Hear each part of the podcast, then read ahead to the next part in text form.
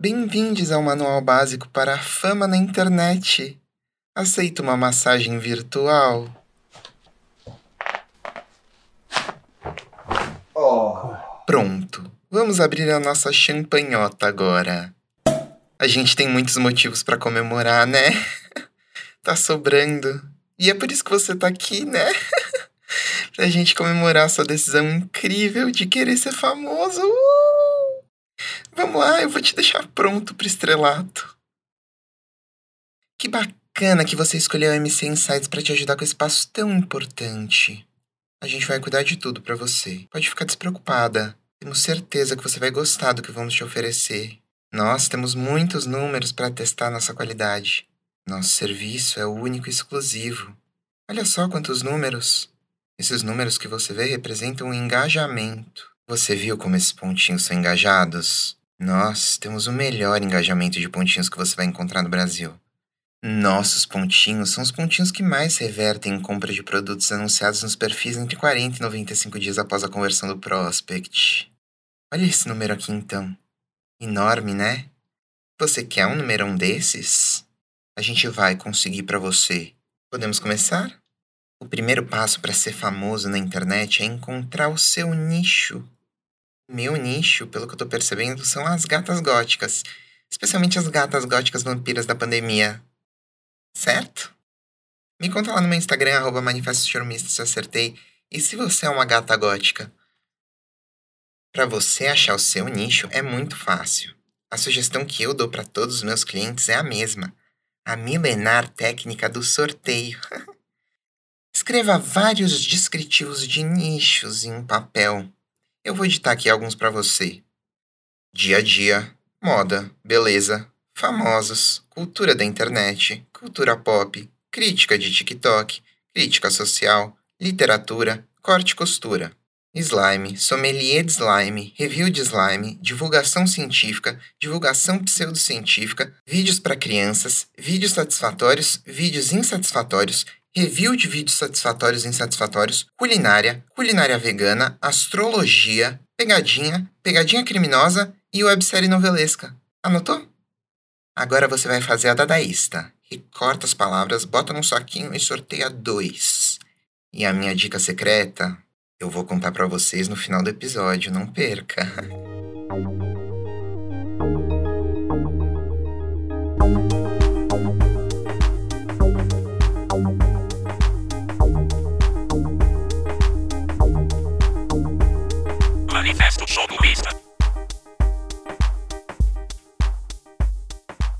Meu nome é Gustavo e esse aqui é o Manifesto Chorumista.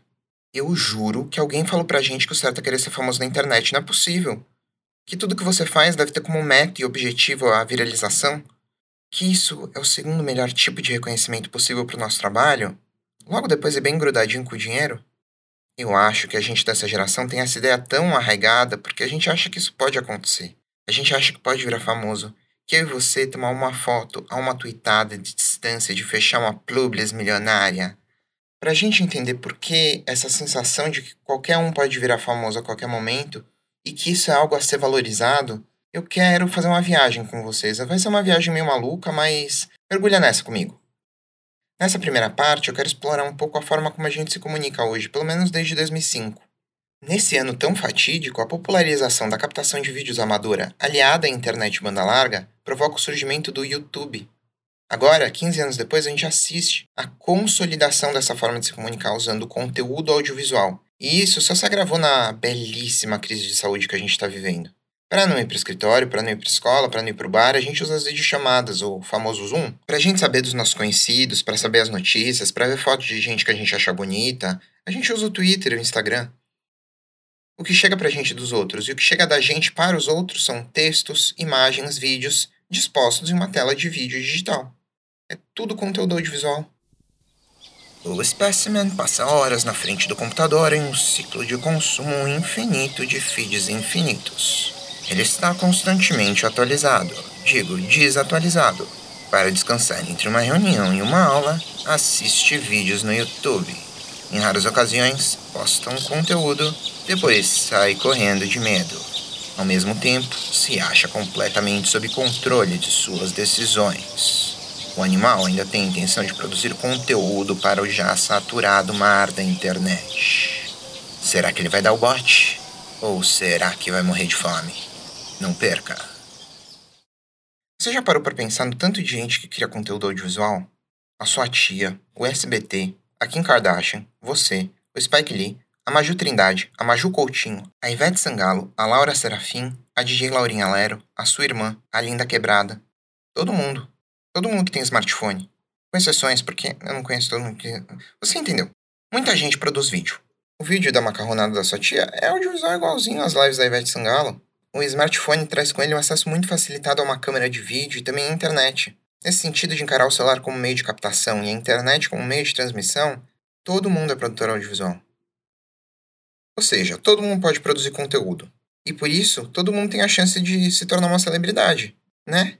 Se a gente pensar na geração dos meus pais, que agora tem uns 60 anos, na época da juventude deles, as pessoas ainda viam o cinema e a televisão como um espaço para poucas pessoas.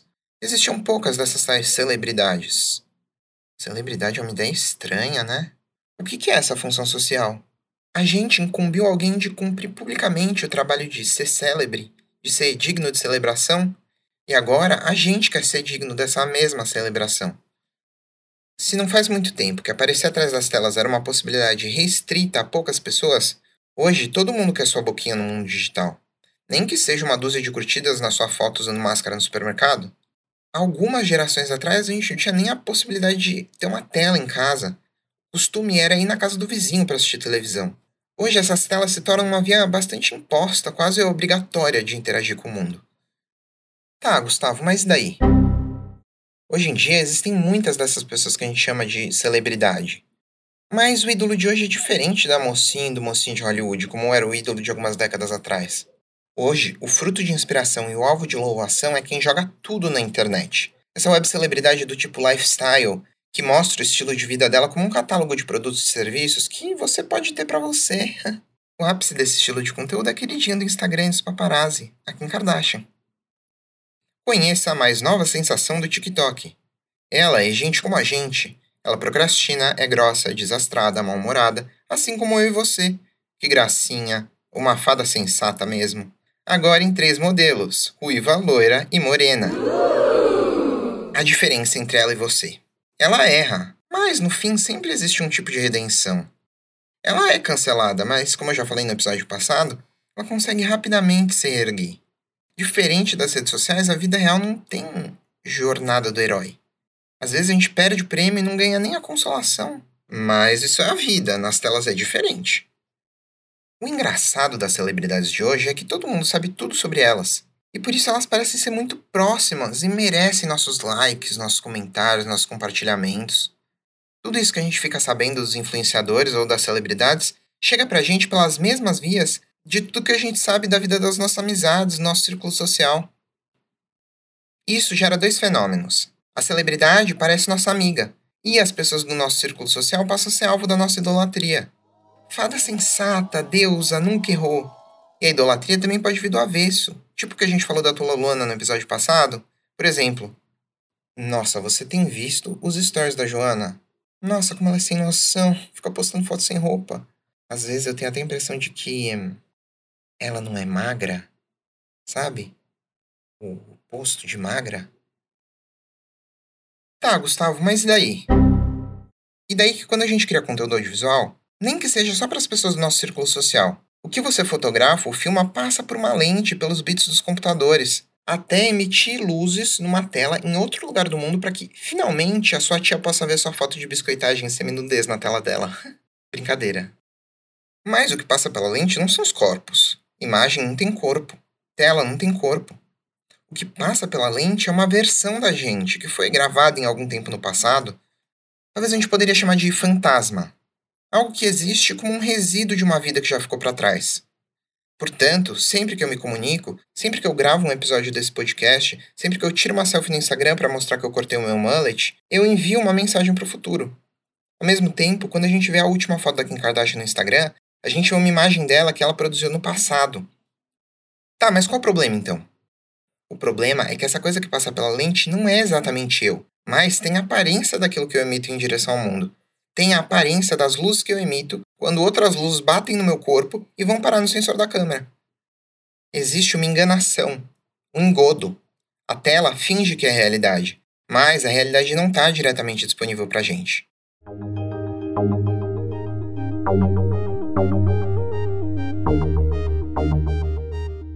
Bora avançar nesse debate, então. Quer dizer, retroceder. Muito. Para a pré-história. A pré-história é interessante para a gente porque foi quando as imagens surgiram. Quer dizer, o mundo já existia, a luz já existia, os bichos já viam as coisas, mas eu estou contando aqui para vocês um conceito específico de imagem. E é nesse momento que a gente pode identificar que esse conceito de imagem surgiu. Eu quero propor que a gente faça um exercício ficcional de imaginar as primeiras pessoas que existiram. No meio desse grupo, dessa tribo, sei lá, imagina uma figura, nosso protagonista, o primeiro homem das cavernas. Vamos chamar ele de Guga Buga em homenagem a mim? Guga porque eu me chamo Gustavo e Uga Buga porque é um homem das cavernas. Quer dizer, nesse caso seria a bicha das cavernas. Nosso amigo Guga Buga tá olhando para o céu quando ele se depara com um rosto ou um animal desenhado nas nuvens, e aquela imagem fica na cabeça dele. É um sinal, um sinal divino, de um poder maior, talvez. Essas imagens nas nuvens não estão lá de verdade, mas são algo que o Guga projeta sobre a nuvem. A partir de uma imagem da cabeça dele, o Guga transforma aquele acaso em uma interpretação sobre o mundo. Esse fenômeno de ver imagem nas nuvens é tipicamente humano. É um exemplo do que a gente conhece como apofenia. A apofenia é essa vontade cognitiva de juntar em padrões coisas aleatórias. Ela foi a base para o surgimento das primeiras manifestações religiosas. Naquele momento, as religiões eram bastante animistas, estavam muito ligadas à natureza. Se uma queimada fazia a floresta produzir frutos melhores, a tribo criava uma cerimônia para o deus do fogo e mitos correspondentes a esse deus. Esse fenômeno de ver figuras divinas, de presenciar manifestações divinas, poderia ser considerado uma forma de apofenia e recebe um nome específico, que é hierofania. Eu sei que eu estou falando um monte de nome difícil, mas hierofania é da onde vem o nome daquela carta do tarô, a carta do Hierofante, que representa um sacerdote da antiguidade, da Grécia ou do Egito. Nosso amigo Guga Buga é um hierofante. Sobre o mundo, Guga Buga projetou uma imagem. Essa imagem é o seu entendimento, a sua visão sobre aquele mundo. E nessa visão da apofenia, Guga Buga encontra magia no mundo.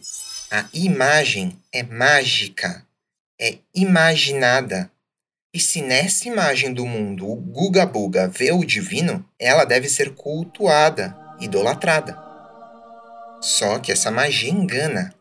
Ao invés de olhar para o mundo diretamente, Guga Buga passa a olhar para essas imagens, para essa imaginação que ele projetou sobre o mundo. Guga Buga, olhando através das imagens, se aliena do mundo. Acredita que seus deuses são as fadas sensatas, nunca errou, e os outros deuses devem ser imediatamente cancelados. Preocupados com seu delirante amigo Guga Buga, que devia estar tá queimando alguma ervinha meio perigosa, os seus colegas da tribo resolveram criar um jeito de retirar a magia das imagens. Afinal, as imagens tinham algo interessante. Informavam um jeito de lidar com o mundo, um jeito de caçar, de fazer fogo, de colher frutas. Para remover essa magia, a tribo de Guga inventou um remédio chamado língua escrita.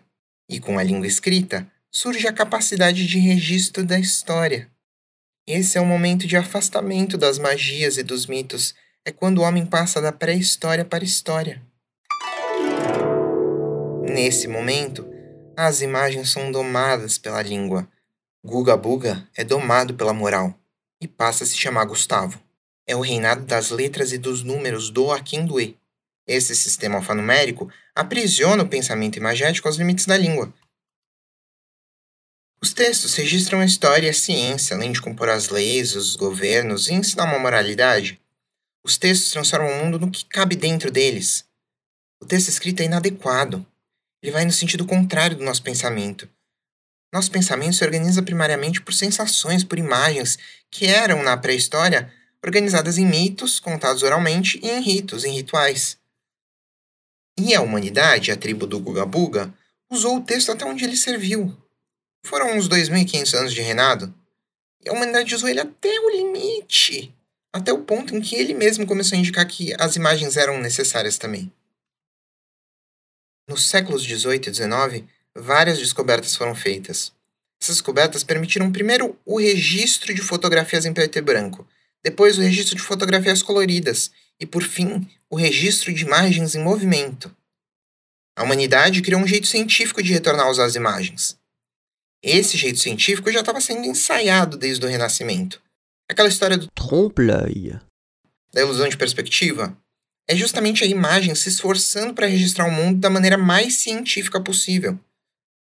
E aí surge a câmera fotográfica, que antes era uma técnica de pintura, a tal da perspectiva, agora podia ser alcançada por um registro fotográfico do mundo.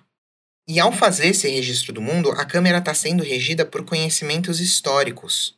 Ela une textos da história, do conhecimento científico, para captar imagens. O conhecimento histórico é fruto justamente da linearização de imagens mentais por meio do registro escrito. O mundo é imaginado por Guga Buga, que cria imagens, ídolos. Essas imagens são linearizadas em texto. Agora, com as câmeras, esses textos voltam a ser transformados em imagens. A câmera é, então, produtora de uma imagem que contém em si uma mediação textual. E essa mediação textual, por sua vez, contém sim uma mediação imagética, uma imaginação do mundo. Tudo isso que eu estou falando até agora nesse episódio, eu estou falando a partir do pensamento de um teórico, teórico tcheco-brasileiro Willem Flusser. O Flusser é mais conhecido por propor que a gente encare a câmera fotográfica como o que ele chama de caixa preta. Ela tem um botão que, ao ser apertado, produz de uma maneira aparentemente automática uma imagem do mundo. Flusser chama a caixa de preta justamente porque parece ser automática. Porque olhar pelo buraco da lente não permite ver o que tem lá dentro, o que rege aquela caixa. Olhar para dentro daquela câmera não dá informação sobre o desenvolvimento das lentes, dos filmes fotossensíveis que estão entuchados ali dentro daquele aparelho fotográfico. A nossa interação com a câmera é simples. Nosso dedo aperta um botão e parece que a câmera faz o trabalho para a gente. Ainda assim, quando a gente produz uma imagem do mundo, quando a gente produz um jeito de olhar para o mundo, a câmera traz a magia de volta para a comunicação. Em outras palavras, a produção de imagens desses ídolos, atualmente, é regida por textos, mas os textos se escondem atrás desse suposto automatismo, dentro dessa caixa preta.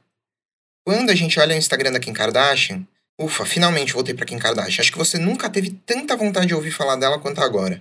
Quando a gente entra no Instagram da Kim Kardashian, a gente esquece das suturas, das cicatrizes de cirurgia, dos pigmentos, dos cremes, do conhecimento científico, que levou aquele corpo a materializar um certo ideal de beleza.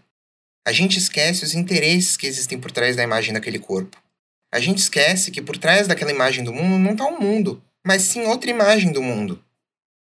Ao olhar para uma imagem cujo objetivo não está explícito, é necessário que a gente olhe de novo. É necessário a gente estranhar aquilo que é cotidiano. Tomar uma certa distância, uma distância crítica. É essa distância que pode fazer o que o Flusser chama de iluminar a caixa preta. Jogar luz nessas regras que regem aquilo que parece tão automático. Quem conhece fotoanalógica sabe. Jogar luz dentro da câmera, expor o rolo de filme a muita luz, impede que a imagem registre o mundo. E aí eu volto no nosso debate sobre dadaísmo. Lembra que a gente falou? Que o dadaísmo não fingia ser uma janela para o mundo? Que é algo que mais finge ser uma janela para o mundo do que a fotografia? Um filme queimado revela que é uma imagem, se assume enquanto imagem e não como um mundo. Tá, Gustavo, mas qual que é o problema de esquecer essas regras, esses textos, esses conhecimentos que regem as imagens? É que, nesse esquecimento de que existe um texto que rege a imagem, a gente se parece com aquele homem pré-histórico, com o Guga Buga. No caso dele, de fato não tinha um texto mediando aquela relação dele com o outro, com o mundo. No nosso caso, existe sim um texto, mas, quando a gente olha para uma imagem fotográfica, a gente acredita que está olhando diretamente para o mundo.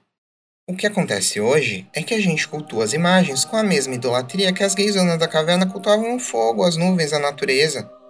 O culto aos ídolos contemporâneo remonta o culto aos ídolos pré-histórico. Por quê? Porque a gente não toma a distância crítica necessária para lembrar da mediação textual que rege a produção daquela imagem. A imagem fotográfica, então, dá para a gente uma impressão de automatismo. Agora, com a imagem fotográfica digital, fica ainda mais fácil entender porque não passa de uma impressão.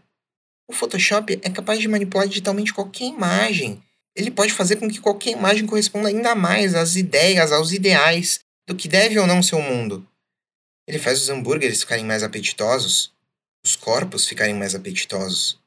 Como a gente, enquanto comunicador audiovisual, que eu já falei que todo mundo é, pode responder a isso?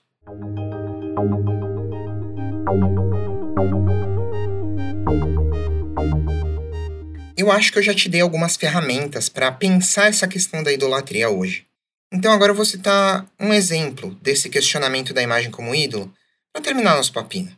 Nesse caso, o objeto que está sendo idolatrado é o corpo feminino, que foi o mesmo referencial que eu usei, não à toa, olha lá, para falar da Kim Kardashian.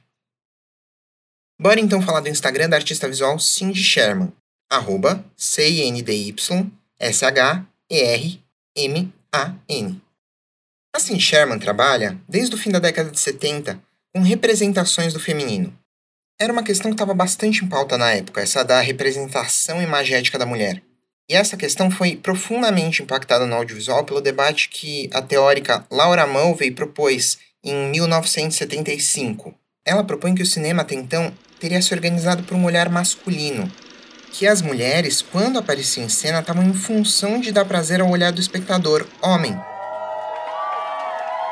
Ou seja, a mulher não era nem considerada como espectadora.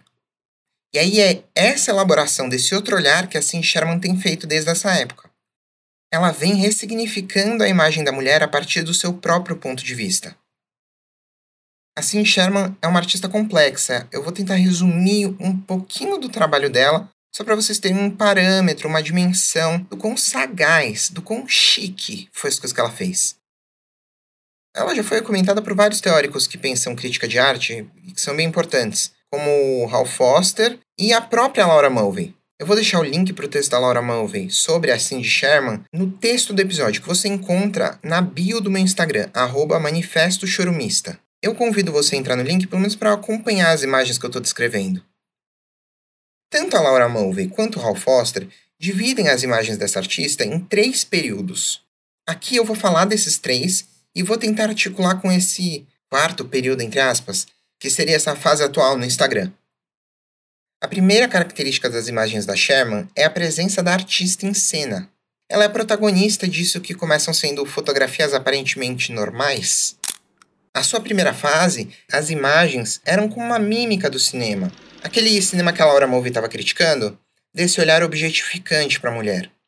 A Sherman produziu os memes desse cinema com olhar masculino, mas com duas diferenças: o fato de ser ela em cena e o fato de serem fotografias. Essas imagens trazem essa figura feminina da Cindy Sherman em situações cotidianas e que a Laura Mulvey descreve. A partir de agora, quando eu falar que é uma citação, vai ser desse texto da Laura Mulvey. Ela, Mulvey, descreve as imagens desse primeiro período dessa seguinte maneira: a pessoa e principalmente a mulher que vê as imagens de Sherman, abre aspas, ou testemunha o momento em que ela inadvertidamente baixa a guarda ao se assustar com a presença invisível e fora de cena de alguém que a vê, ou a câmera a observa composta, ao mesmo tempo recatada e sedutora, frente ao mundo exterior e seu olhar intrusivo. Fecha aspas. Sempre parece ter um olhar de um outro que está ali incomodando ela. São imagens que retratam, por um lado, o processo de Sherman de vestir a máscara social do feminino. E aí, por outro, essas imagens retratam a Sherman em público, com essa máscara já colocada. Com isso, ela trouxe à tona um debate que ainda era incipiente naquele momento. O debate do gênero como performance, esse olhar estranho que está presente nas imagens poderia ser o olhar da própria mulher que está sendo retratada, que olha para si mesma como se ela dissesse: Eu não sou o que eu imaginava ser. A presença da artista na série de fotografias desestabiliza o potencial desse olhar objetificante para as imagens. Por quê? Porque esse olhar do voyeur, daquele que observa, requer um espectador que está mais escondidinho, mais confortável. E aí a presença da Sherman traz à tona que aqueles não são simplesmente frames parados de filmes. Ela traz o olhar para a própria ilusão que a Sherman está criando. E em segundo lugar, o fato de serem frames parados também desestabiliza o olhar. Quando ela transforma isso que lembra o cinema num frame parado, a Sherman como que dilata o espetáculo infinitamente, dilata a atração pelo feminino eternamente. A intenção dela era justamente criticar esse tipo de olhar. Continuando esse primeiro momento do trabalho da Sherman. No começo da década de 80, ela assume essa exploração da máscara interior versus exterior da feminilidade. A Laura Mulvey descreve um pouco essa série do começo da década de 80. Abre aspas. Todas as fotografias têm o mesmo formato, horizontal como uma tela de CinemaScope. Fecha aspas. O CinemaScope é a proporção 21 por 9, que é daquela quando a gente assiste o filme em HD e fica uma barra em cima e embaixo. Voltando para a descrição. Abre aspas. Portanto, por conta desse formato, desse 21 por 9, boa parte das figuras aparece deitada, em sofás ou camas ou no chão. Como essa série se originou como imagens de duas páginas para uma revista, a revista Art Forum, essas imagens parodiam um pastiche, uma imitação da pornografia softcore. Essas fotografias se concentram na esfera das emoções, dos desejos, dos devaneios femininos, e são realizadas em espaços privados, que reduplicam a privacidade das emoções. As mulheres retratadas emanam vulnerabilidade e disponibilidade sexual como heroínas barra vítimas apaixonadas em um melodrama açucarado. Fecha aspas. Num segundo período do trabalho dela, Sherman começa a mostrar um lado mais irônico, mais bem-humorado, que é uma característica que permanece até hoje. A Sherman começou a perceber que a crítica dela estava sendo absorvida quando ela começou a ser convidada para fazer fotografias para revistas de moda. E essas revistas tentavam modificar, suavizar os resultados. A resposta dela foi brilhante. Ela falou: "Eu vou me mostrar então bem feia". E para isso, abre aspas. Ela parodia grotescamente o tipo de imagem feminina orientada para o consumo erótico. Inverte os códigos convencionais de atração e elegância femininas. Enquanto a linguagem da fotografia da moda dá grande ênfase à leveza, de forma que as modelos parecem desafiar a gravidade, as figuras de Sherman são pesadas em corpo, aterradas ao solo. Sua falta de autoconsciência beira ao exibicionismo. A partir dessa perspectiva, a superfície do corpo, tão cuidadosamente apresentada nas fotografias iniciais, parece se dissolver para revelar uma monstruosa alteridade por trás da fachada cosmética. Fecha aspas. Na série seguinte, ainda desse período, ela se inspira nos monstros dos contos de fada. Ela mergulha não só no feio, mas também no amedrontador, no pesadelo infantil. Nesse momento, é como se ela representasse os monstros que estão no inconsciente, que habitam essa mulher que se sente inadequada para receber esse olhar erotizado. Abre aspas. Se a iconografia anterior sugeria um desejo passivo por agradar, a deformação e a distorção parecem emergir em alguma proporção com a repressão. Essas figuras são ativas e ameaçadoras. Fecha aspas. Ela, nesse segundo momento, está retratando um corpo materno que se torna repulsivo, abjeto. Na terceira fase da Sherman, a figura humana, ela mesma, quase que desaparece. No lugar dela aparecem pedaços de pessoas ou de próteses, abre aspas, a repugnância de resíduos sexuais, comida apodrecida, vômito, gosma, sangue menstrual, cabelo. Fecha aspas. O corpo, quando aparece, parece um objeto, mas de uma maneira completamente oposta àquela do primeiro período. É quase um corpo morto, preso na materialidade. Abre aspas. As metamorfoses do corpo feminino, na trajetória narrativa da Sherman, traçam um gradual colapso da superfície. Fecha aspas. Essa superfície aqui é a tela. E o colapso da superfície a gente pode aproximar aquela ideia do dadaísmo de parar de se fingir janela e se revelar a tela, de se revelar a foto, de se revelar a superfície. Voltando, abre aspas. Parodiando a metáfora, ela retorna ao literal, aos fluidos corporais, retorna aos restos, que se tornam inseparáveis do corpo castrado na iconografia da misoginia. Mas, ela drasticamente chama atenção também ao regime do representacional e da contradição mitológica vivida pelas mulheres sobre o patriarcado. Apesar da imagem poder ter se originado do inconsciente, apesar dela poder ser um fantasma, essas fantasias coletivas têm impacto também na realidade. Elas produzem sintomas que mediam entre os dois. Fecha aspas. Assim, Sherman traz à tona o debate sobre o fetiche em cima do corpo feminino. Fetiche, não por acaso, tem a mesma raiz etimológica que a palavra feitiço, é a magia, a criação de uma imagem do que esse corpo deveria ser, que parece dar à mulher duas opções: seja fetichizada ou não seja nada. Abre aspas. Cindy Sherman delineia o abismo ou atoleiro, que sobrecarrega o corpo desfetichizado, privado da semiótica do fetiche, reduzido a ser inexprimível e desprovido de significância. Fecha aspas. É com essa ideia que eu introduzo a fase atual da Sherman, que ela iniciou em 2017. Na primeira foto manipulada que ela postou no Instagram, a legenda informa selfie. A Sherman foi precursora da selfie muito antes de receber esse nome. E depois a legenda fala sem filtro.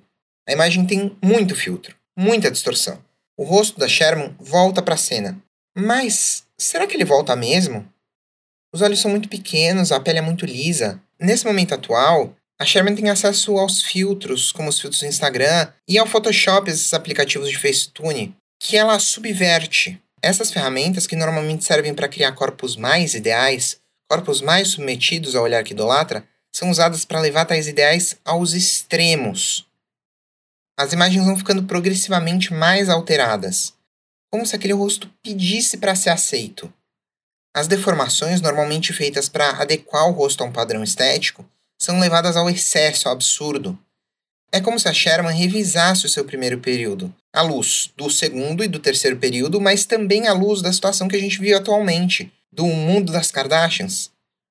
Um outro exemplo: a Sherman postou duas fotos numa cama de hospital, que retratam ela bela, artificialmente corada.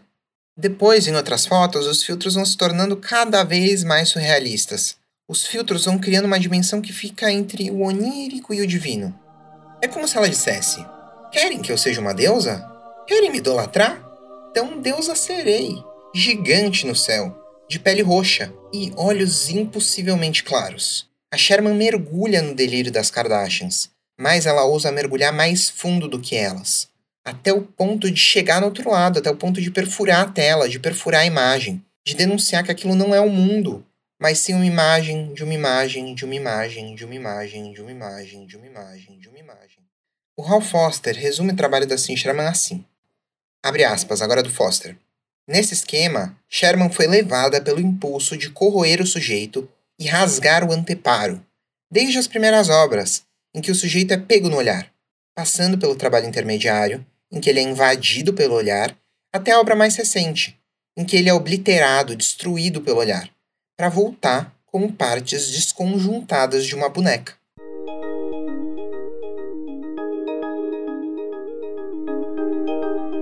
E aí, gostou do nosso curso de introdução ao estrelato? Espero que tenha curtido muito.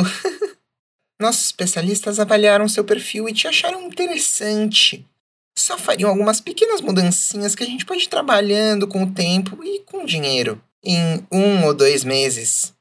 Já consigo até ver seus seguidores fazendo filas quilométricas para terem a chance de sair uma foto com você. Depois, eles vão guardar aquela foto pelo resto da vida, para lembrar que tiveram na frente de uma entidade, de uma visão divina. Você. Bora então pra dica secreta que eu falei que eu ia te dar. Você tá com seus dois papelzinhos aí na mão? A dica é a seguinte: olha para eles e mistura os dois. Deixa eu ver aqui o que você tirou. Ah, websérie novelesca de dia a dia. Hum, isso já existe. Sorteio de novo. Tá aqui. Astrologia, slime. Slime para cada signo. Hum, isso já existe também. De novo? Hum. Pegadinha criminosa para crianças. Xiii, você não tá dando muita sorte, né? Mas eu prometo para você que a gente vai achar um nicho bem legal para chamar de seu. Logo depois daquela cirurgiazinha que eu te falei, o cirurgião plástico tá aqui na sala do lado, eu já vou falar para ele entrar. Antes, eu preciso só do pagamento referente a essa consultoria. Crédito ou débito?